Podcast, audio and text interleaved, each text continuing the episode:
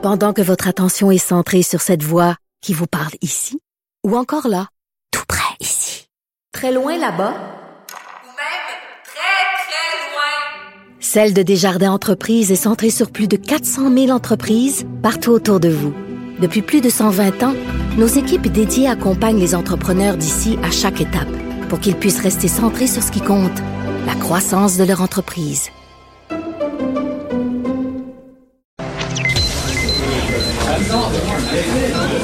Silence Veuillez vous lever. La Cour, présidée par l'honorable François-David Bernier, est déclarée ouverte. Entrez dans les coulisses de la justice. Écoutez, vous serez pas jugé. Ils appellent à la barre les acteurs de l'actualité. Oui, votre honneur. Avec François-David Bernier. Avec François-David Bernier. Avocat à la barre. Cube Radio. Bonjour, bienvenue à l'émission judiciaire d'actualité judiciaire. Aujourd'hui, euh, je sais pas, c'est l'été encore, mais ça grouille, ça grouille d'actualité dans le domaine juridique. Et euh, bon, ben, euh, je, vous, demande vos questions également. Maître Boily est là aujourd'hui. Il est déjà en studio avec moi d'ailleurs. Bonjour, Maître Boily. Oui, bonjour. Bon, vous êtes en train de vous préparer, là? Ben oui, on attend les questions du public. Bon, questions du public. 10h30. Euh, Ce qui est agréable avec vous, Matt Boily, c'est que on, peut vous poser à peu près toutes les questions. Mais c'est le criminel que vous aimez moins. J'aime moins ça, mais vous êtes là pour, euh, pour pallier à la situation. C'est une bonne équipe. Donc, euh, on attend vos questions. 187 euh, 8, 1877 827 2346 ou le plus simple 187 Cube Radio encore plus simple, écrivez-nous sur le Facebook euh, vos questions. Donc, dans l'actualité euh, judiciaire aujourd'hui pour vous, euh, des sujets assez sérieux, lourds, mais qui méritent d'être expliqués, compris. là, j'y vais avec un problème assez criant de nos jours. C'est un octogénaire de Gatineau qui meurt après une erreur médicale. C'est une personne âgée euh, dans, dans, l'Outaouais qui est décédée après avoir reçu par erreur une dose d'un puissant opioïde en novembre 2017. C'est un rapport du coroner qui vient de dire ben, qu'il y avait eu erreur. Et malheureusement, euh, quand on voit ce genre de nouvelles-là, on se dit il y a le, problème, il y a eu une, erreur d'une infirmière. Je ne sais pas ce qui va arriver, si la famille va prendre des poursuites.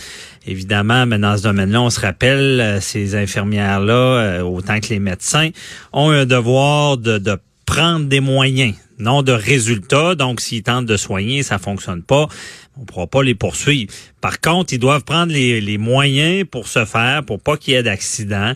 Euh, il y a toutes des procédures avec les infirmières, des protocoles établis, bon, pour donner les médicaments. C'est sûr que si on, on omet de mettre un nom, puis là, dans ce cas-là, c'est on aurait donné le, le médicament d'un autre patient, on n'aurait pas donné le bon médicament à la bonne personne parce que c'était c'est, c'est, quelque chose qui était fait, je pense c'est de la méthadone, c'est, c'est quelque chose qui est fait pour quelqu'un qui a des problèmes de drogue, pour le donc, il décède. Et euh, là, c'est ça. L'erreur vient de l'infirmière. Le coroner le dit.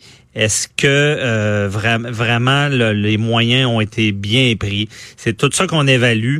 Et le problème, d'après moi, est beaucoup plus criant. On le dit, on le répète, il manque de, personnel. Les infirmières sont brûlées. Et là, c'est facile de dire, ouais, elle a commis une erreur, elle n'a pas fait attention. Mais le problème, ce qu'on constate, j'ai parlé à des infirmières, c'est que y a, y a, ils sont brûlés. Il manque de personnel. Donc, des fois, l'erreur est humaine de, de, de se tromper. C'est sûr que si on est à bout, maintenant, on peut se tromper et il arrive des conséquences graves. Et c'est ce qui est, qui est souvent répété, il est crié, il faut agir parce que je pense pas que ça va aller en s'améliorant, ce problème-là. On, on l'accès à la profession, ben, un, être infirmière, on s'entend-tu que c'est une, une vocation, là. Et euh, je suis pas sûr que les salaires sont à la hauteur de, de, la lourdeur du travail. Euh, on le sait, on doit améliorer ça, l'accès pour qu'il y en ait plus, qu'il n'y ait pas ce genre d'erreur-là. Et de plus en plus, euh, dans les CHSLD, on le, sait aussi, sont débordés. Euh, il y a beaucoup de problèmes une société souvent est reflétée par comment on traite ses aînés. Et quand on voit ce genre de nouvelles-là, ben, ça nous frappe. Et ça, il y a quelqu'un qui m'a témoigné une chose aussi, que même à l'hôpital, elle a un enfant, puis euh, on donne de la médication. C'est tout terrible d'être à l'hôpital parce que son enfant est malade on donne une médication.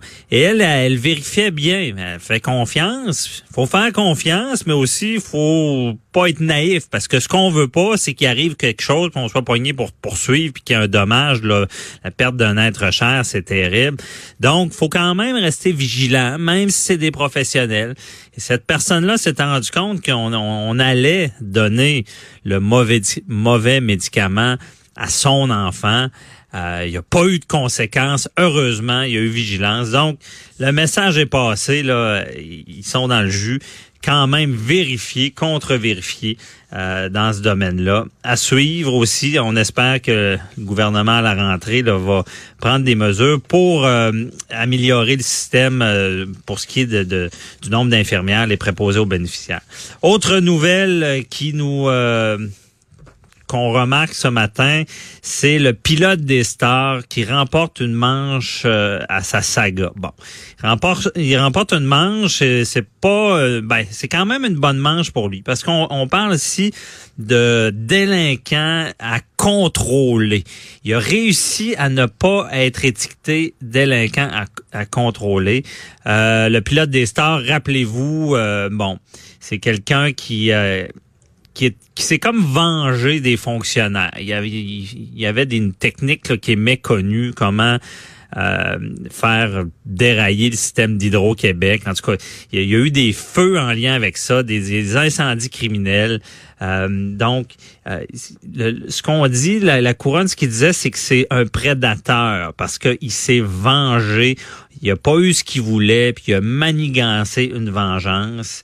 Euh, c'est ce qu'on plaide. Finalement, le juge a dit non, puis il a même laissé sous-entendre qu'il y aurait quand même une peine sévère.